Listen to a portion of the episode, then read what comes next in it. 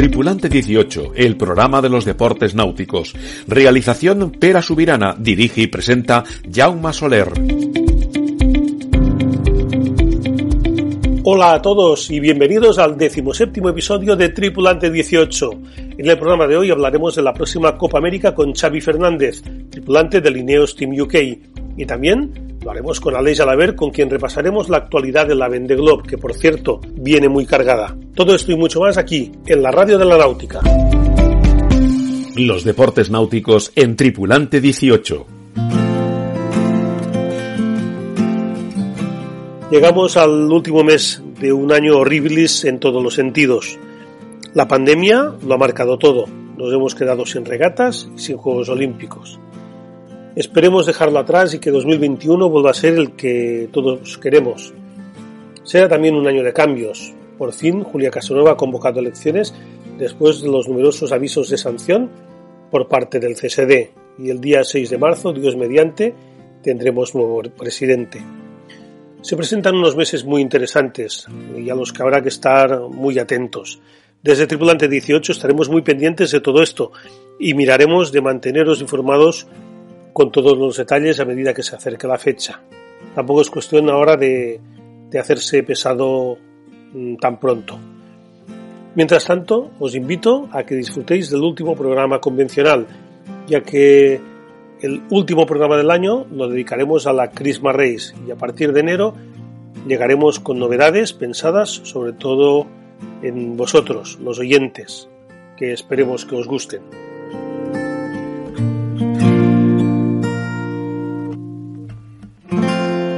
Las principales noticias nos las trae, como siempre, Pera Subirana. La Real Federación Española de Vela anunció el día 1 de diciembre la convocatoria de elecciones a Asamblea General y a la presidencia que concluirán el 9 de marzo. Paco Coro y Guillermo Pollán han sido reelegidos como presidentes de las federaciones andaluza y madrileña respectivamente. Ambos fueron candidatos únicos. Jordi Chammar y Nico Rodríguez en categoría masculina y Silvia Mas y Patricia Cantero en femenina se proclamaron campeones de la Lanzoreto Winter Series de la clase 470 discreta actuación del windsurf olímpico español en el europeo de RSX celebrado en Vilamoura, Portugal. Los mejores fueron en categoría femenina Blanca Manchón séptima y en masculina Ángel Granda un décimo. Marnatura 1 de Luis Bucayó es el ganador del primer acto de la Villalia Winter Series 2020-2021. El barco sueco Galán va liderando la clasificación general de la Puerto Portals Dragon Winter Series, que volverán a la competición del 17 al 20 de diciembre. Los seis metros patroneados por Jane Bascal y Enrique Anjos, respectivamente, se proclamaron vencedores del trofeo Chacobeo. Bribón 500 se proclamó también campeón de España 2020 en clásicos y Maibí 14 en Open. El 25 de noviembre, dos barcos, Sodebo Ultim 3 y Gitana 17, partieron con un objetivo, ser los más rápidos en dar la vuelta al mundo en el llamado Jules Verne Trophy. El récord a batir es de 40 días, 23 horas, 30 minutos y 30 segundos, que está en poder del IDEC Sport. El Sodebo Ultim 3 sigue con el objetivo. El Gitana 17 volvió a Lorient debido a una avería. El Monterreal Club de Yates de Bayona cerrará la Liga Española de Vela que decidirá qué tres barcos representarán a España en la Sailing Champions League. El Real Club Náutico de Valencia, el Real Club Náutico de Arrecife y el Real Club Náutico de Gran Canarias ocuparán los primeros puestos tras la regata disputada en el Real Club Náutico de Calpe.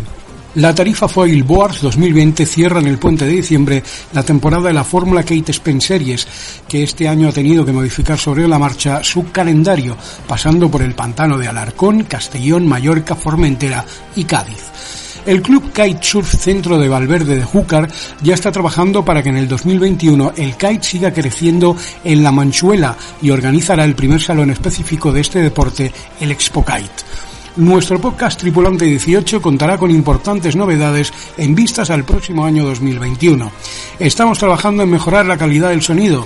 Contaremos con la colaboración fija de algunos de los mejores especialistas en vela ligera y oceánica. La duración del podcast será de media hora y lo más importante, se emitirá semanalmente en lugar de quincenalmente como hasta ahora. Todas estas noticias y más en la web www.jaumasoler.net y en nuestro Twitter arroba 18 tripulante.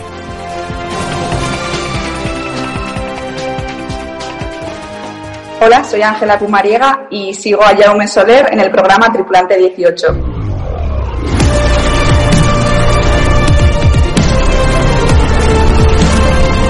La Copa América, además de ser el trofeo más antiguo, es la regata que todos quieren ganar, por su historia, tradición, por su prestigio y por todo lo que representa. Xavi Fernández es el único español que forma parte de una tripulación, la del Ineos Team UK, que lidera Ben Ansley. Del 17 al 20 de diciembre, los equipos se verán por primera vez las caras después de que se suspendieran las series mundiales previas a esta competición. Para hablar de todo ello nos vamos a la otra punta del planeta, concretamente a Auckland, para hablar con uno de los grandes protagonistas de esta Copa América, Xavi Fernández. Bienvenido a Tripulante 18. Hola, ¿cómo estás? Bien, yo creo que, que, tú estás mejor que nosotros, porque cuéntanos un poco cómo está la situación en, en Nueva Zelanda, pandémicamente hablando. Sí, la verdad es que, que, sí, creo que, que a veces me sabe mal decirlo, pero sí, estamos mejor aquí, es, es increíble, aquí hacemos vida normal. Eh, como bien es sabido, aquí se controló todo el asunto bien desde el principio. Evidentemente juegan con ventaja porque, porque es una isla un poco en el medio de la nada y, y es mucho más difícil el acceso, ¿no? Entonces, bueno, pues ahora mismo, el otro día leí las noticias, no hay ni un caso en, en Nueva Zelanda activo fuera de los hoteles de cuarentena y ya te digo, aquí vida normal, los chavales van a la escuela, eh, hay actividades, eh, restaurantes, conciertos, todo, todo normal y la verdad es que se agradece, ¿no? Entonces, bueno, pues cuando hablo con casa y tal, es un poco pena ver cómo, bueno, pues allá vais poco a poco un paso para adelante, otro para atrás y, y espero que se pase todo pronto.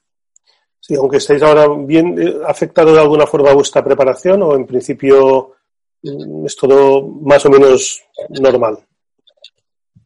Hombre, afecta mucho durante el año, ¿no? Durante el año porque en marzo cuando empezó todo estábamos en Italia además, eh, en, en Cagliari, aunque la isla estaba bastante bien, bueno, pues ya se empezó a cerrar todo y se veía como, como se venían todas las restricciones, entonces tuvimos que parar en un momento muy crucial, tuvimos que parar eh, pues todo el equipo y un poco cada uno a su casa y estuvo todo parado casi dos meses o bueno, casi tres meses. Y bueno, luego pudimos por suerte retomar un poco el verano en Inglaterra, que navegamos de, de junio a, a mediados de agosto y luego pues otra vez parar para traer ya todo para acá, mercantes, eh, aviones y todo eso. Entonces, bueno, luego ya, una vez estar aquí ya, ya no hemos parado más y bueno, lo que pasa es que, que son barcos complicados, como supongo comentaremos ahora, y, es muy difícil eh, bueno, pues eh, poder entrenar suficiente para ir aprendiendo al, ritmo que hay que ir aprendiendo. Entonces, bueno, pues el tiempo perdido, como sabemos, es imposible recuperar y bueno, pues aquí estamos intentando darlo todo, pero la verdad es que es, es complicado. Sí, sí ya que se el tema de, del barco, es un barco muy importante, ¿no? Porque, porque son barcos que no, no se han probado en competición, es un, son modelos mm. totalmente revolucionarios. Ya se estrenaron en las anteriores Copa Américas los, los catamaranes voladores y, y, con y, y, ahora pues este barco también es revolucionario. ¿Cómo, cómo es la navegación en este barco? ¿Cómo, cómo lo, lo habéis preparado? La verdad es que, bueno, nosotros tuvimos, bueno, todos los equipos, pero hicimos un, barco en, a escala, pequeño, eh, eh, bueno, muy, muy al inicio de la campaña y, y, bueno, pues aquello nos dio un poco la, bueno, quizás digamos que, que, pudimos probar el concepto de lo que era navegar con, con este tipo de barcos que, en, bueno, pues eh, son complicadísimos que funcione todo, pero la verdad también es que cuando funciona todo, eh, quizás sean más sencillos de lo que parece navegar. Entonces, bueno, con el barco pequeño, que era todo mucho más simple y más eh, eh, sencillo, conseguimos navegar a un nivel básicamente de dominar el barco y, y poder hacer eh, lo que lo que se quisiera básicamente y con el grande, la verdad es que cuando las cosas funcionan, pues más o menos eh, las maniobras, eh, como se verá de aquí a la Christmas Race, no lo sé, pero en, en para la Prada Cup ya todos los equipos van a tener un nivel que, bueno, yo creo que la gente que no lo sigue muy de cerca, pues se va a sorprender porque, porque la maniobrabilidad es muy buena, ¿no? Lo que pasa es que el llegar ahí, eh, bueno, pues eh, es complicado por la complejidad de los sistemas del barco una vez navegando el barco, la verdad es que, bueno, pues es una pasada, ¿no? Es, eh, cada vez eh, se va más rápido, sobre todo son barcos que a mí personalmente y un poco a, a la gente que, que está aquí en, en, esta copa, pues sorprende mucho más de ceñida que de popa, ya que, bueno, pues tiene un rendimiento de ceñida pues muy superior a lo que eran los catamaranes Y de popa, bueno, pues parecido, incluso igual eh, inferior a aquellos catamaranes, pero, pero bueno, en el conjunto, pues, eh, pues es un rendimiento que es una parte de un barco de 75 pies que, que al final pues va decidida eh, cerca de los 40 nudos y de popa pues justo pasó los 40, ¿no? Entonces eh, por eso digo que es muy impresionante ver un barco que casi hace la misma velocidad de ceñida que de popa y en esos números. Sí, no, y hay momentos que apenas toca el agua, que es impresionante. Con los no, no, no va a tocar el, es un poco lo que decía antes, aquí a la Prada Cup eh, se verán, eh, a no ser que haga días eh, de muy, muy poco viento, con que haya, con que haya ocho o nueve nudos, yo creo que, que nadie va a tocar ya el agua y bueno, pues ya va a ser eh, cuestión de ser eh, más preciso y, y, de correr más un poco por diseño. ¿no? Sí, es un poco equilibrismo, ¿no? Lo que, lo que hay que hacer muchas veces a la hora de, de trasluchar o de virar o de, de pasar la boya. Sí, es una coreografía básicamente, ¿no? Eh, si, si habéis visto los barcos, ya en estos barcos solo dos o tres personas cambian de lado, el barco italiano solo una persona, y, y, bueno, pues la tripulación sigue más o menos, no se mueve mucho, pero sí que es una coreografía de bajar una orza, mientras baja una, pues eh, repartir las cargas o el peso del barco entre ellas y luego levantar la, la orza vieja. Entonces, bueno, sí que, que, que ese equilibrismo que, que hay que hacer, bueno, pues eh, bueno, eso viene con el entrenamiento, ya te digo que está, que está viniendo y, y ahora se trata de, de afinar realmente Sí, mm, a mí también uno se está acostumbrado a, a navegar con, con orzas de esta forma, entrando y saliendo. Supongo que también a la hora de, de encontrarse en un bike race con, con, el otro barco, pues hay que ir con mucho cuidado, porque evidentemente se tocan dos orzas y, y, y claro. No, no. Hay que ir con mucho cuidado y yo creo que se irá con mucho cuidado. Obviamente al final se cometen errores bajo presión, eh, en, en las presalidas pues eh, se estará cerca, pero yo creo que yo creo que bueno pues los, los cuatro equipos que estamos aquí somos muy conscientes de, de bueno pues de la parte de la penalización del peligro real de, de romper algo no yo creo que si rompes algo en eh, una orza o el sistema o, o donde va la orza el pin de la orza y todo eso yo creo que que esto ya no es un poco como los copas viejos que los arreglas por la noche no yo creo que que, que te vas para casa, básicamente. Entonces, bueno, pues hay que tener, hay que tener mucho cuidado con, con el barco porque, porque bueno, pues va muy rápido y, y son, son frágiles y complicados. Sí, la primera oportunidad que tendréis de encontraros con, con los otros equipos será ahora a, a mediados de, del mes de diciembre en, mm. en, las series mundiales que van a ser apretadas porque tenían que celebrarse pues en, durante la primavera, pero al final va a ser todo mm. comprimido con la Christmas Race, que bueno, hay que decir para los siguientes que esta Christmas Race no es la que conoce todo el mundo de Palamos, que tú ya has ganado en varias ocasiones, uh, sino que es una Christmas Race uh, express para, para, para esta Copa América. Um, uh -huh. ¿Tú cómo, cómo, cómo la ves? Ya que no habéis podido um, enfrentaros en ningún momento con, con el resto de barcos. Bueno, es, la veo, la veo que, que el tiempo pasa muy rápido y está viniendo a toda esta regata, ¿no? Además estamos en Oakland pues con, bueno, es un sitio que es muy bueno para navegar, pero también, bueno, pues hoy mismo hemos tenido todo el día más de 30 nudos, eh, mañana a partir del mediodía viene mucho viento, eh, después cero, o sea, no es un sitio en el cual tampoco, bueno, estamos en una primavera que quizás un poco más ventosa de lo normal, pero bueno, no es un sitio en el que tú digas, bueno, pues de aquí a Christmas voy a navegar todos los días, ¿no? Navegas los días que el tiempo te deja y que el barco te deja. Entonces, bueno, pues hemos navegado muchísimo menos de lo que nos gustaría, nosotros y todos los demás.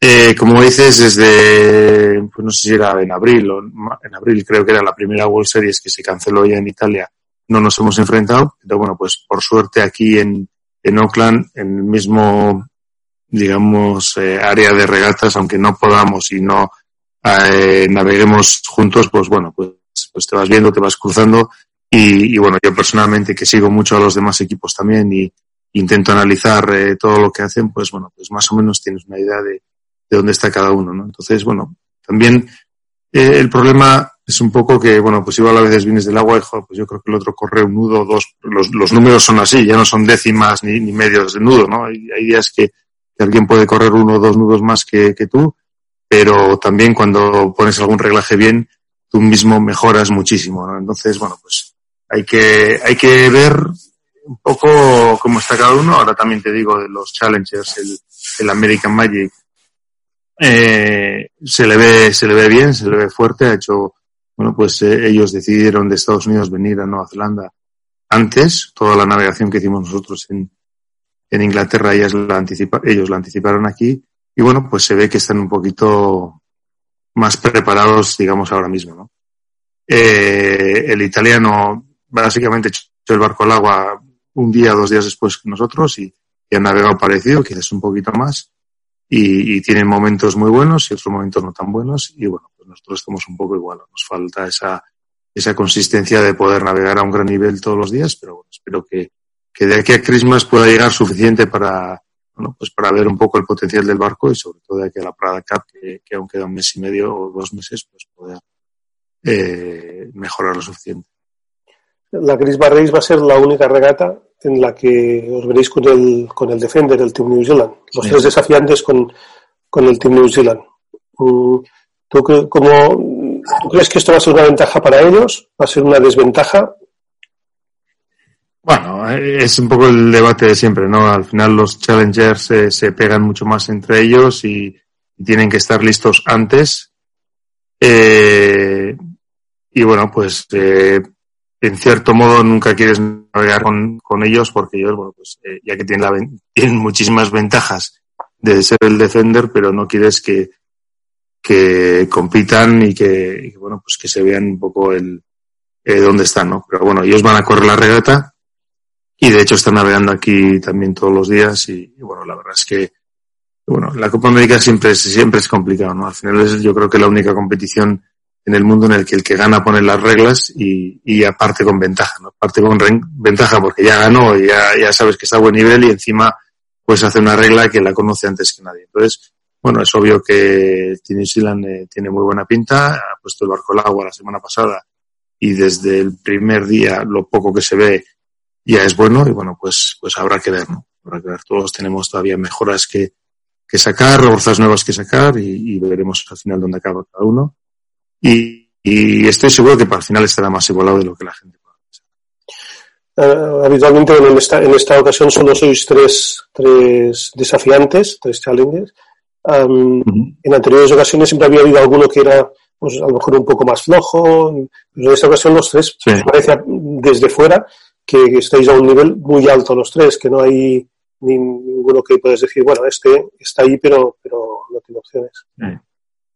Sí, la verdad es que antes eh, siempre ha habido alguno que no, que no es que haya sido peor, pero sí que o ha llegado tarde o ha tenido claramente muchísimo menos dinero que los demás y, y, ha, y ha ido menos evolucionado. Y claramente, bueno, al final, pues poca sorpresa suele haber, ¿no?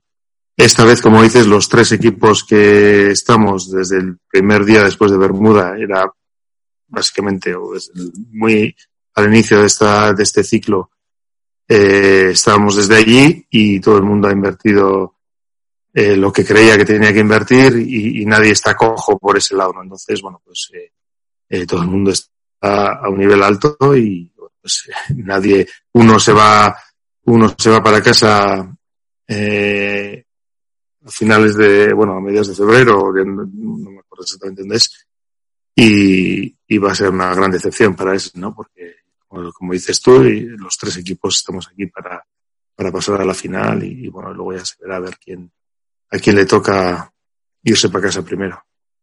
Estuviste en el, en el 2013 en, en, Luna Rosa, luego en el año 2015 pasaste al, al bar y, y ahora mm. estás en el, el, Ineos Team UK, que es un poco la evolución de, de, o la continuación del bar, porque es Ben Reir el, el líder del, sí. del, equipo. ¿Cómo, ¿Cómo ha sido tu, tu evolución en estos, en estos años por el paso de estos equipos?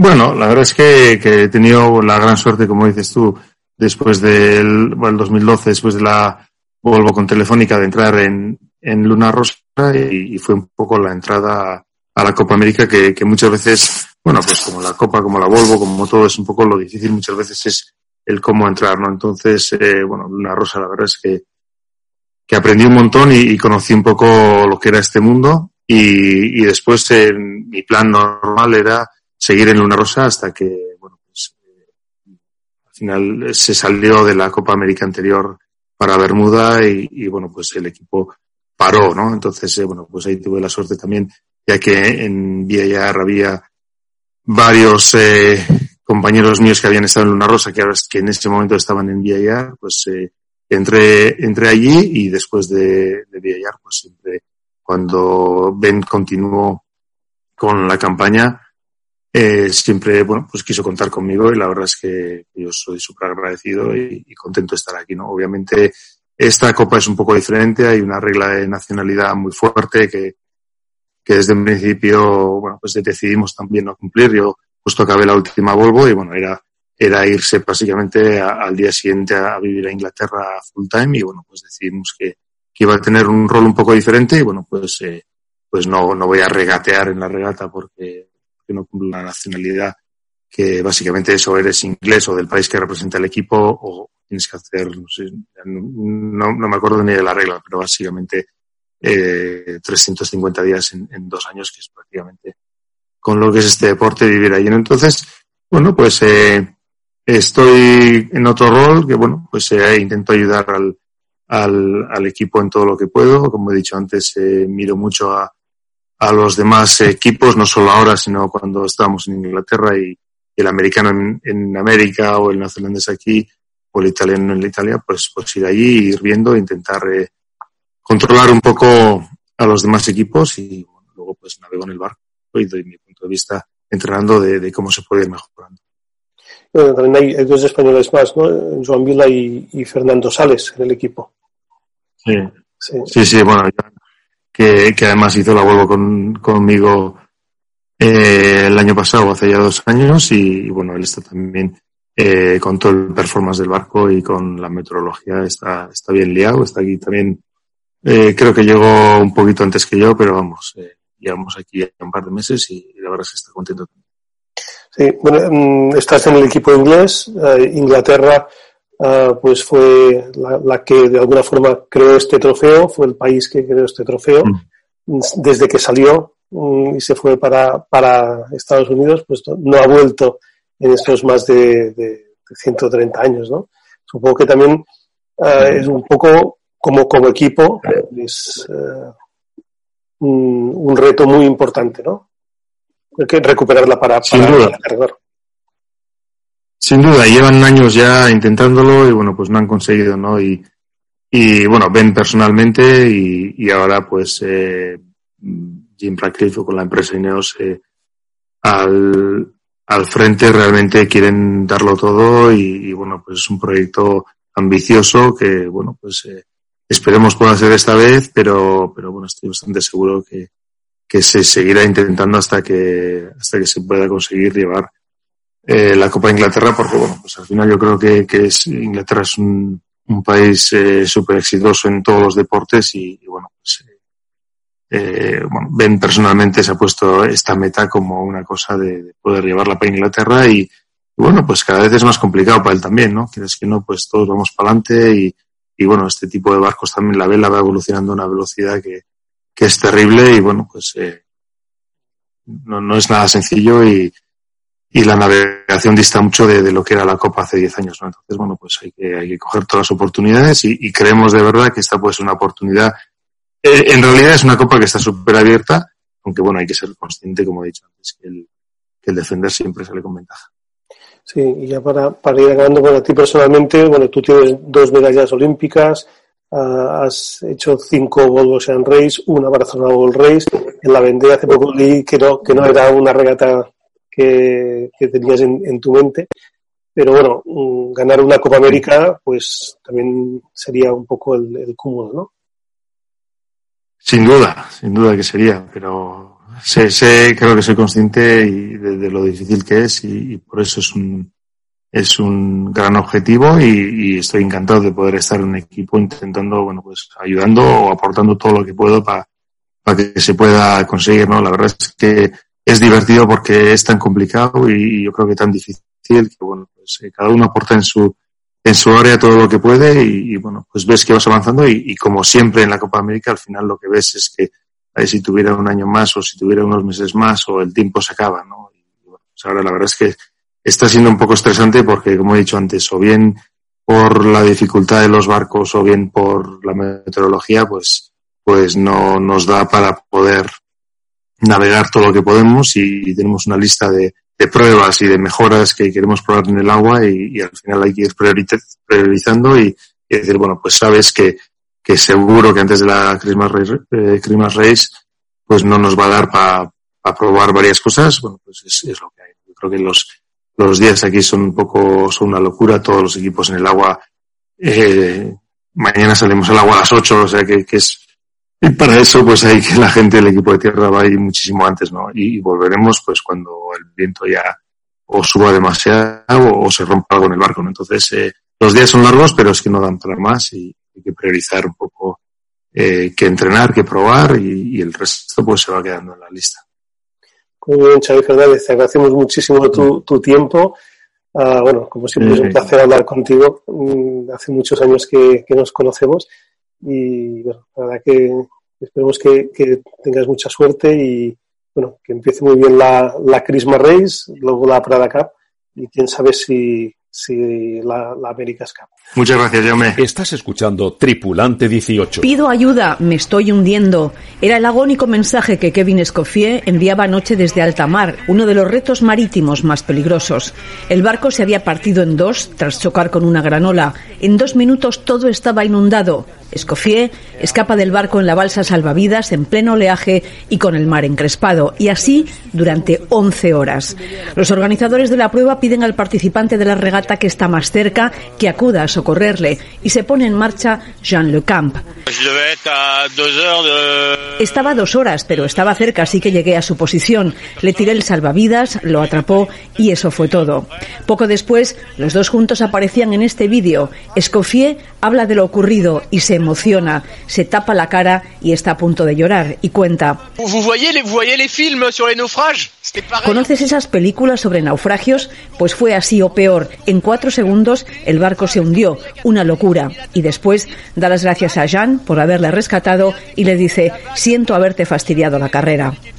Ha terminado con final feliz, pero ha sido uno de los episodios más duros de esta mítica competición que se celebra cada cuatro años y que consiste en dar la vuelta al mundo a vela en solitario, sin asistencia y sin escalas. Desde luego, una de las pruebas más extremas del deporte mundial. Pero el susto no ha hecho detener la prueba y los participantes continúan su reto de dar la vuelta al mundo.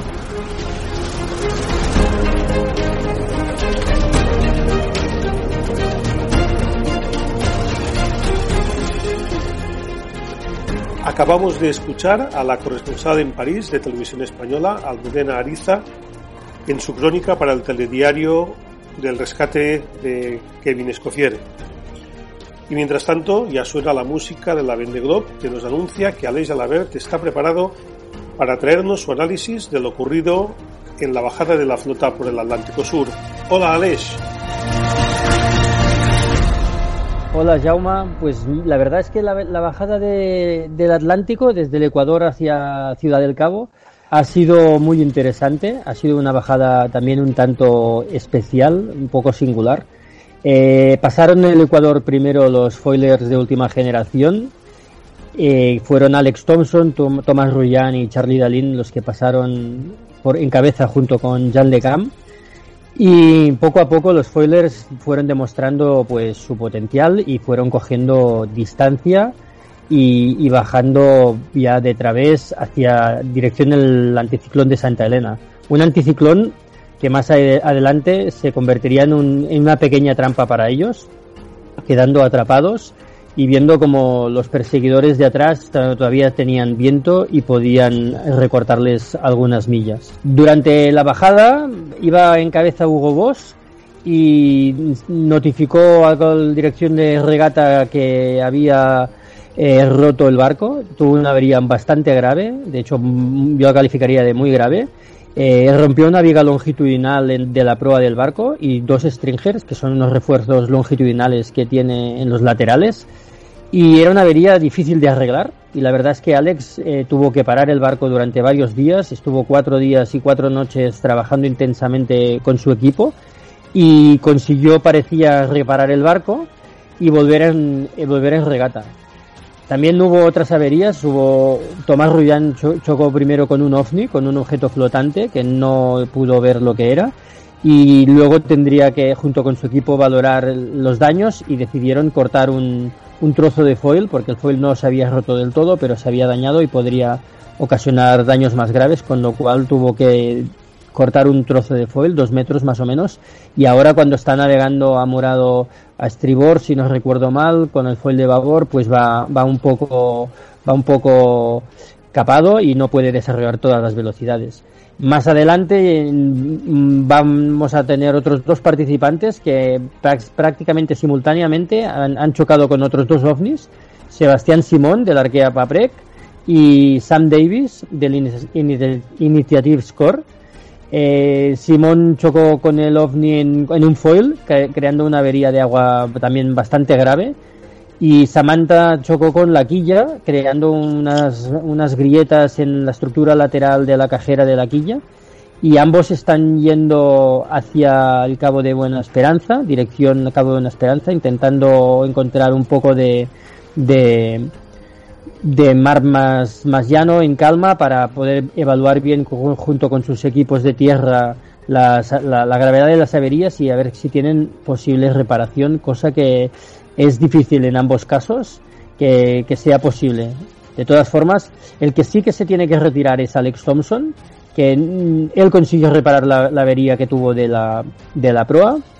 En cambio, más tarde, por mala suerte, por fortuna, también chocó contra otro ovni y, y rompió un timón y ha declarado que la avería que tiene es muy grave, que es irreparable y está ya yendo hacia Ciudad del Cabo para retirarse. La, la avería más grave es otro abandono que hemos tenido también esta semana, es la de Kevin Escoffier. Kevin está estaba navegando muy bien, muy rápido, había conseguido ponerse en, en tercera posición y con su barco el PRB eh, iba mm, siguiendo un frente, un frente de ya una depresión austral, que tenía unos 27 nudos de viento más o menos y olas de unos 5 metros cuando él cuenta que de repente el barco quedó como en vacío, eh, cayó y chocó contra la ola de, proa, frenándose en seco y viendo como su barco se partía literalmente en dos. La proa se ponía mirando hacia el, hacia el cielo a 90 grados de, de su posición natural y de repente pues toda toda una ola dentro dentro del barco por la proa inundándolo todo y él tuvo, pues, gracias a su gran experiencia, la, la, sangre fría de ir a, la mesa de cartas, mandar un SMS a su equipo diciendo me estoy hundiendo, esto no es broma, eh, necesito rescate. Y a partir de aquí, ¿no? Que se activara un rescate, que ha sido un rescate bastante complicado. El barco se hundió muy rápido. Tuvo la, después de mandar el, SMS, él pudo conseguir coger el traje de supervivencia y la baliza, cosa importantísima para que le pudieran localizar después. Y de aquí coger la balsa salva, salvavidas que ya estaba debajo del agua, hincharla y ponerse dentro y, abandonar el barco. Por suerte, Jan Lecam estaba en, su popa relativamente cerca y en un par de horas pudo alcanzarle. Lo que pasa es que las condiciones de mar y de viento en ese momento eran, eran muy complicadas y aunque Jan le vio en plena luz del día e incluso se pudieron gritar eh, algunas palabras, pues le fue muy difícil a Jan poder mm, bajar las velas del barco, eh, hacer la maniobra de aproximación de una forma fácil y, eh, y, tuvo la mala fortuna que empezó a hacerse de noche y le perdió de vista, perdió la, la, balsa salvavidas de vista. Y en, aquí fue cuando el comité de, de tierra, la dirección Kurs, eh, pidió a otros tres participantes que también estaban por la zona, que eran Sebastián Simón antes de tener el problema de, de los foils, eh, Boris Herman y Yannick Bestaven, que fueran a, a, la zona para intentar encontrar al, Kevin que estaba dentro de la balsa. Eh, Kevin al final fue rescatado sobre las 2 de la madrugada, llevando casi 12 horas en la balsa salvavidas y con unas condiciones de temperatura de unos 8 grados centígrados, con un mar también de unos 11 o 12 grados centígrados, con condiciones complicadas, que suerte que llega al TPS, pues no, no pudo, no entró en hipotermia y pudo, y pudo aguantar y, luego subir al barco del Jan Lecam, en el que todavía está y ahora se están planteando cómo harán para descargar a Kevin en algún sitio mm, de una forma segura, Ahora Kevin está dentro del barco de Jan pero la regata sigue siendo en solitario y estrictamente en solitario. Entonces, él está con Jan, puede conversar con Jan, tiene conversaciones seguro con él, pero no puede ayudar en nada de táctica, no puede ayudar en nada de trimado del barco. Jan tiene que seguir haciendo sus guardias en solitario, llevando el barco él solo. Si por alguna cosa Kevin le echa una mano con cualquier cosa, Jan entraría automáticamente a estar descalificado. O sea que mm, Kevin está allí de espectador y, ahora tiene la suerte de tener a Jan, ¿no? Que le ha rescatado y, y, poder pues charlar un rato con él hasta que le desembarque, pero nada más, no puede ayudarlo en nada más.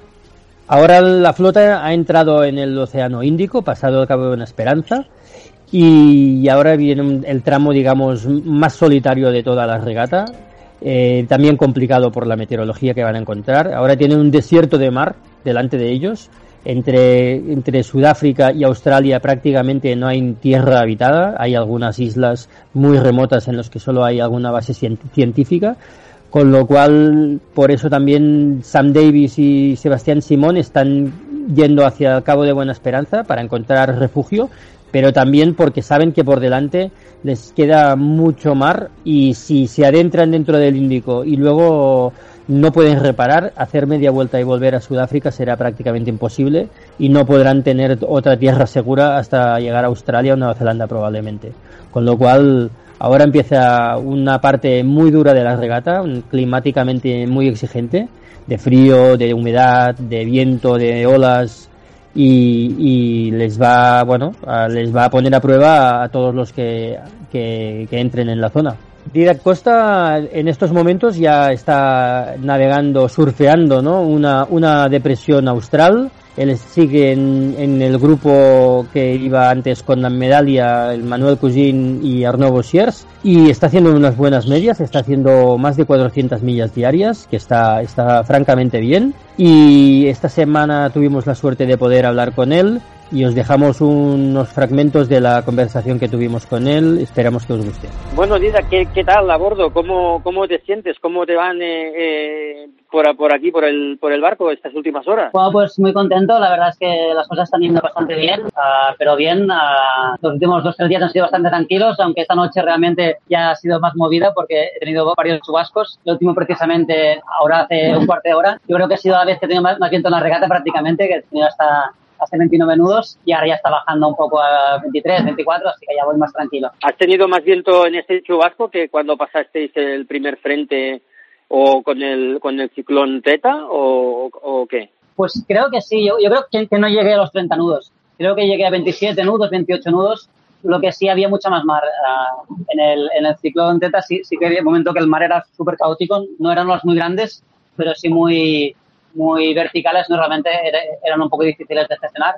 Y en el frente creo que llegué alrededor de 26, 27 alguna racha. Muy bien. Y oye, ¿cómo, cómo te sientes navegando la Vendée acompañado de otros barcos y ir, ir picado con barcos al lado comparado con la otra edición en la que tuviste que salir detrás y, y no pudiste estar en contacto con otros barcos hasta Buena Esperanza? Bueno, pues es, diferente, la verdad. Es, es, es mucho, bueno, es, mucho más estresante, seguro, porque estás más, más pendiente de los demás, ¿no? Y siempre intentas, pues, ajustar al máximo el barco y las velas, ¿no? Pero es más divertido, ¿no? Es más interesante y, y bueno, y en una Vende Globe que estás, pues, para intentar, pues, hacerlo lo mejor posible, tener barcos al, al lado, pues, pues ayuda mucho, ¿no? Para ver no solamente la velocidad, ¿no? Sino ver la estrategia que pueden seguir unos y otros Además, como hay barcos más rápidos detrás también que seguro que van a adelantar, va a ser interesante ver, ver la ruta que hace cada uno, ¿no? Y, aunque era mucha regata, ¿no? Para, para seguir. Es esto, básicamente es, es más divertido, pero también más, más estresante. Y oye, ¿y el Kingfisher qué tal está? ¿Cómo has tenido averías graves o cosas pequeñas? ¿O has podido todo arreglar? ¿Cómo, cómo está el barco? ¿Cómo, cómo, cómo lo sientes? Bien, bastante bien. Sí que he tenido que hacer ajustes, ¿no? Porque eh, muchas cosas que cambiamos en les sables, de, sobre todo de maniobra y también de comunicaciones, ¿no? Pues de, no usarlas en, estando nuevas, ¿no? Pues hay cosas pues que tengo que hacer algún pequeño cambio, pero, pero no hay nada así importante. Y a nivel de comunicaciones, pues también, ¿no? Como instalamos todo el tema de, de comunicaciones de, de, ordenadores también, pues son cosas que a veces ah, pues son un poco difíciles de ajustar, ¿no? Y hasta que no empiezas la regata y, y, lo empiezas a usar, pues no ves a los fallos que pueda haber. aquí también, pues bueno, ya está funcionando bien y pues estoy contento, ¿no? Porque las cosas que van saliendo, pues se van solucionando. Muy bien. Y, y, y hablando de cambios, el barco este año va sin derivas. ¿Cómo has notado el barco sin, sin las derivas? Porque al principio has tenido bastante tramo de ceñida, luego has tenido ahora un través. ¿Y, ¿Y, cómo has notado el barco sin derivas comparado como, como iba anteriormente? Para mí también era una incógnita, ¿no? Porque antes de, de empezar la regata, pues sí que había navegado en ceñida y, y, el barco pues tenía, pero no sabía ver exactamente pues con los demás barcos cómo iría, ¿no?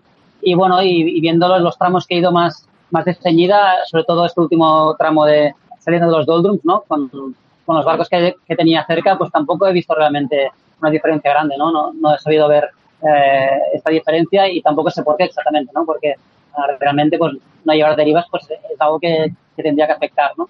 Así que, bueno, en ese sentido también estoy contento, ¿no? Porque no, no veo que haya una diferencia grande, ¿no? O, o una pérdida importante y a partir de, de, de, prácticamente hasta ahora, hasta, hasta dentro de, de, de un mes o poco más, la, las derivas difícilmente las, las tendría que usar, ¿no? Así que, que bueno, yo creo que es, una, es un buen cambio, ¿no? Y, y a ver si luego importantes, pues el barco va, va un poco más ligero. Pues muy bien, Lida, que esperemos que sí, que a partir de ahora no tengas que usar las derivas, eso será que tienes vientos portantes y, y, y, y que te vaya, que vaya muy bien. ¿eh? Desde aquí un abrazo muy fuerte y, y muchos ánimos. Muy bien, pues muchas gracias. Ya estoy aquí Uh, me, me, acuerdo precisamente ahora cuando estamos aquí en la Barcelona World Race, que son las, las veces que, que, he pasado por aquí y, y, tengo un gran recuerdo. Venga, Dida, un abrazo muy grande. Hasta pronto. Estás escuchando Tripulante 18. El Centro de Tecnificación Deportiva de Tapechina, de Valencia, ha pasado de centro autonómico a centro de tecnificación estatal, categoría que concede el Consejo Superior de Deportes. Para hablar de de este tema tenemos con nosotros a José Liceras, director técnico de la Federación de Vela de la Comunidad Valenciana. A José Liceras, bienvenido a Tripulante 18. Hola, ¿qué tal? ¿Cómo ha sido el, el paso de ser centro autonómico durante estos últimos años a, a centro estatal? Es un trabajo que llevamos varios años ya realizando. Hace pues, cuatro o cinco años empezamos a trabajar con un grupo de, de chicos, solicitamos al CSD está realmente es estamos dentro del centro de tecnificación de lo que es Pechina, que es un centro de tecnificación nacional, y es como un, como un deporte más, ¿no? Una rama más del centro de tecnificación. En, a mitad del, creo que fue en junio, julio del 2019, nos lo catalogaron como programa autonómico y bueno, visto que en el 19 y en el 20 tenemos ya actividad a nivel nacional e internacional, y bueno, hace unos días pues ha salido publicado en el BOE esta, esta recatalogación. Entonces, bueno, pues realmente pues es un poco oficializar el, la actividad que estamos haciendo, ¿no? De, de pues concentrar a deportistas eh, a nivel autonómico y a nivel pues ahora mismo es nacional e internacional, que tenemos también a gente entrenando aquí. Sí, en, en, España hay distintos centros de alto rendimiento y de tecnificación, Santander, sí. Murcia, Barcelona, uh, Puerto Serri, uh, Villa García. Uh, ¿Valencia cómo quedaría? ¿En qué grupo quedaría ca catalogado? Bueno, realmente el CAR solo hay uno de vela, que es el de, el de Santander, y los otros son centros de, de, tecnificación, pues bueno, pues eso, uno más, que está muy bien que tengamos en todo el territorio nacional distintos puntos donde, bueno, pues poder concentrar a la gente a, ese plan nacional de tecnificación y, bueno, poder ir trabajando. Sí, en, en Valencia ya ha habido mm, varias concentraciones, bueno, en, en, la clase FIN sobre todo, con la Dinghy Academy, pues ha habido mucha concentración de, regatistas internacionales y, y nacionales también bueno, también sí. las clases como 470. El, el, el, centro de la Pechina parece también estar um, dedicado mucho al tema de, de, de Fórmula Kite y, y, de ILCA, ¿no? La clase láser, vaya. Sí, bueno, pr principalmente pues estamos trabajando luego dependiendo de la distribución de, de los entrenamientos o de bueno eh, la programación que hacen los técnicos, eh, hay muchas, hay alguna vez que, por ejemplo, los FIN han estado trabajando en el náutico de Valencia porque, bueno, eh, el tema de instalaciones y demás eh, les favorecía más. Eh, y nosotros, por ejemplo, ahora mismo estamos un poquito más centrados con el, con el ILCA. Eh, la semana pasada tuvimos el Plan Nacional de Tecnificación aquí, a los juveniles, y con el Fórmula CAI, que estamos empezando a arrancar. Eh, tenemos un convenio con el Ayuntamiento de Alboraya para que salgan desde la playa de Patacona los deportistas, los técnicos salen desde, desde la Marina, que es donde tenemos el centro, la Marina Valencia. Y, y bueno, la verdad es que esta semana han empezado a entrenar equipo. Ahora mismo tenemos ingleses, eh, ingleses, croatas y holandeses. Tenemos ahora mismo entrenando aquí. ¿La idea es, ir aumentando las clases o en principio se centrará mucho en estas dos, dos clases? Bueno, vamos a ver también un poco paso a paso eh, cómo vamos eh, centrando el tema. También es verdad que bueno hay muchos centros también a nivel, como hemos comentado, a nivel nacional, en los cuales, pues bueno, eh, la flota yo creo que también tienen que estar un poco repartidas por toda España y sobre todo pues también en periodos de entrenamiento, ¿no? Nosotros trabajamos con nuestro grupo autonómico eh, pero bueno, también es verdad que puntualmente pues pueden ir cambiando las distintas flotas. Ahora mismo nosotros tenemos a un deportista que está navegando en, en 49er y está en Santander, porque están las mejores tripulaciones, están allí las cuatro o cinco mejores tripulaciones juveniles en Santander entrenando concentrados, pues es donde tiene que estar el deportista, ¿no? Entonces, pues bueno, vamos a intentar, pues eh, sí, eh, el tema del kite eh, estamos trabajando muy bien, con el tema de, de ILCA y también con el, con el IQFOI, con el Windsurf, también estamos empezando a trabajar, tanto en la Marina como en Santa Pola, que tenemos a Iván Pastor y está, estamos también ahí trabajando con un centro que tienen ahí en el Club Náutico, pues también queremos pues empezar a, ir haciendo entrenamientos y concentraciones nacionales e internacionales, si puede ser. Sí, y esto bueno, mm, también va a ser un plus para, para la Marina, ¿no? Que está creciendo en distintos sectores, en el sector tecnológico, el sector de ocio, el sector más deportivo.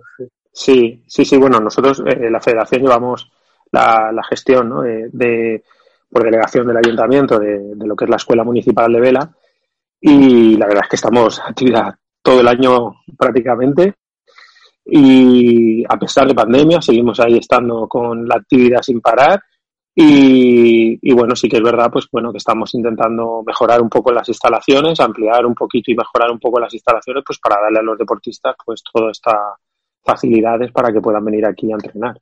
Pues muy bien, José Liceas, muchísimas gracias por, por habernos atendido. Enhorabuena por la nueva catalogación de, del Centro de Tecnificación. Bueno, esperemos que, que haya mucha actividad tanto a nivel nacional como, como internacional, porque esto es una buena noticia para todos. Muy bien, muchas gracias. Los deportes náuticos en Tripulante 18. Alfred Farré podríamos decir que es uno de los decanos de la fotografía en España. Cuenta con más de 40 años trabajando de forma ininterrumpida. Fue uno de, una de las referencias de la revista Yate y probablemente el fotógrafo con más imágenes de regatas de, del litoral catalán.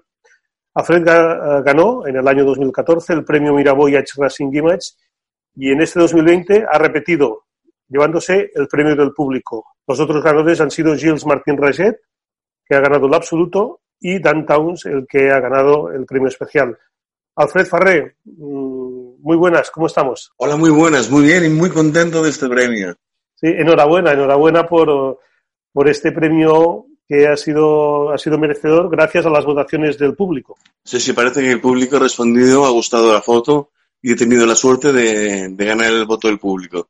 Bueno, en el, en el año 2014 eh, ya te llevaste también el premio absoluto, es decir, que, por ahora pues, pues es, es, un pleno esto. Ahora solo falta el especial. Sí, sí, contentísimo de repetir otra vez y en 2014 fue una alegría inmensa. Y agradecer muchísimo a los patrones que ponen el barco también colaborando al máximo. Sí, en el, en el absoluto ah, ah, te lo llevaste con una fotografía de, vela clásica, que fue de la Puig Vela Clásica Barcelona, y en esta ocasión ha sido una fotografía de, de, la Minimet del 2009 en, la escala. Ah, bueno, una fotografía espectacular, donde se ven unos minis con, con, el Pirineo de fondo. Sí, sí, era un día de viento, dos minis compitiendo con, con un, día de mala mar y, y las montañas del Canigó nevadas, o sea, era, era una imagen visual, una postal preciosa. Tuve la suerte de estar ahí y poder capturar la, la imagen del momento aquel. ¿Cuántas fotos mm, o cuántas imágenes puedes tener registradas? ¿Tienes calculado más o menos lo que puedes tener registrado en tu, en tu vida de, de fotoperiodista? Yo calculo que entre analógico y digital, igual unas 800 o 900 mil fotos.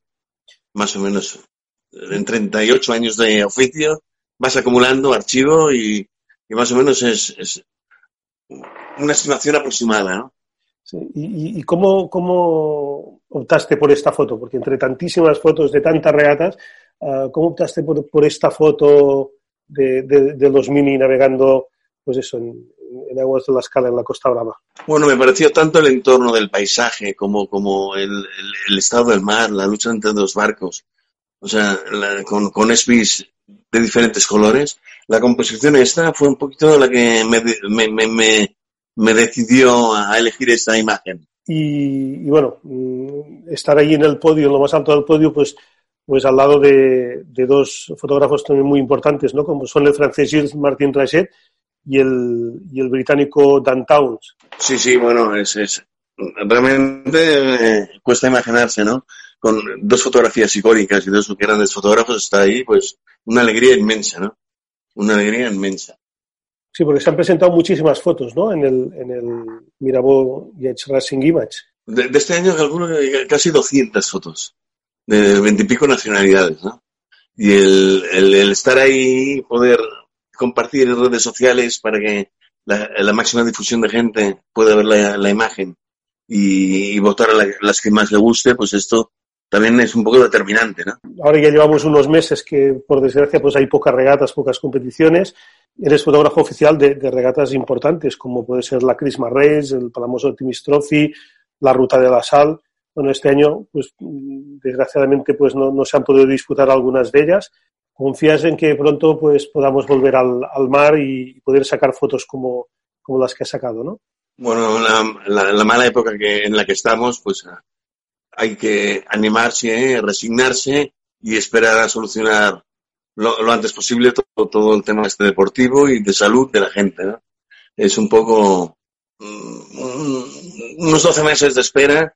Yo creo que la cosa se empezará a normalizar. Pues muy bien, Alfred Farré, enhorabuena de nuevo por este importante premio, que es un premio a nivel mundial. Muchísimas gracias por atendernos en Tripulante 18 y, ojalá nos veamos pronto en, en, alguna regata y si todo va bien, pues será um, como, como pronto a lo mejor en el Palamos Optimist Trophy el próximo mes de febrero.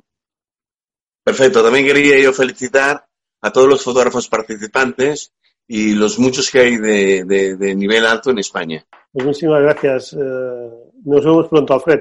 Vale, un abrazo. Hasta ahora. Estás escuchando Tripulante 18. La columna es de Ángel Joniquet, que valora la navegación oceánica con y sin foils. Un saludo a todos los seguidores de Tripulante 18 y al amigo Yauma.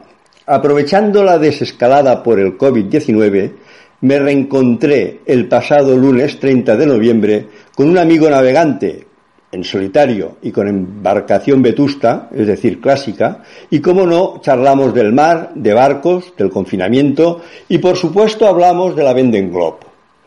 Comentamos las singladuras de Didac Costa con su On Planet, los previsibles y esperados problemas de Alex Thompson y su Hugo Boss, como siempre le ocurre cuando entra en el Gran Austral, y también hablamos de la introducción de los foils en la navegación oceánica.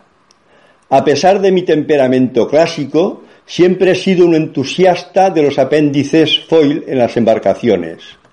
Aún recuerdo desde la rada de Arcachón, cómo vi desplazarse por sus aguas hace años a un artilugio que me dijeron que era un moz, el origen de los veleros Europs, y siempre he valorado esta forma de volar sobre el agua.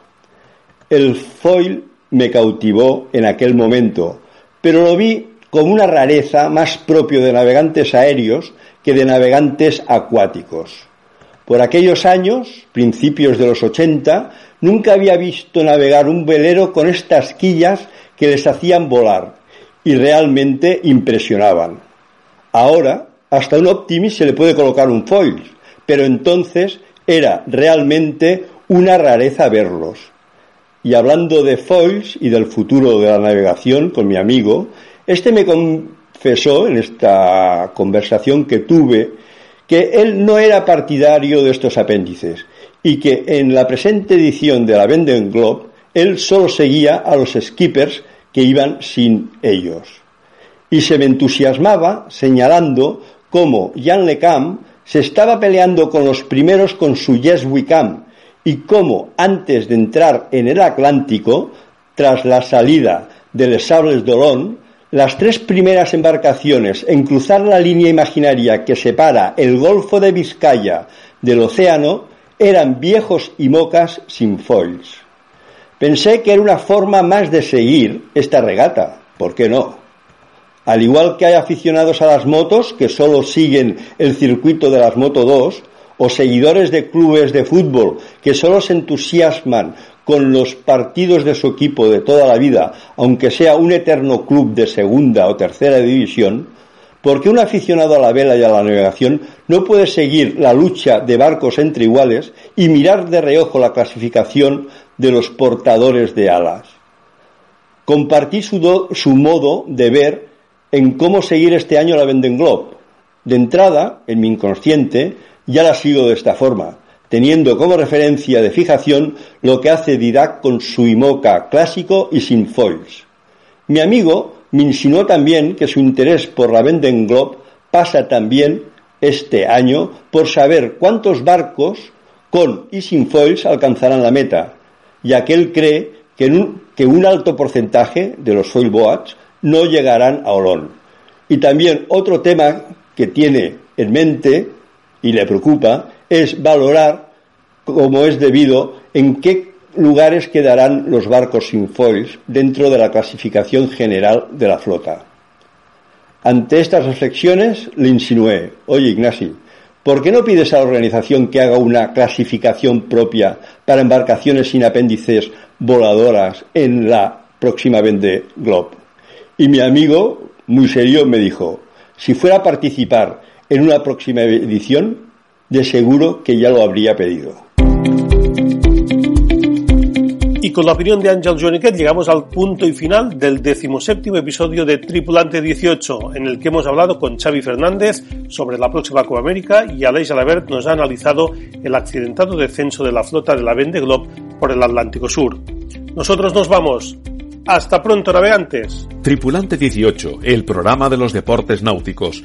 Realización Pera Subirana, dirige y presenta Jaume Soler.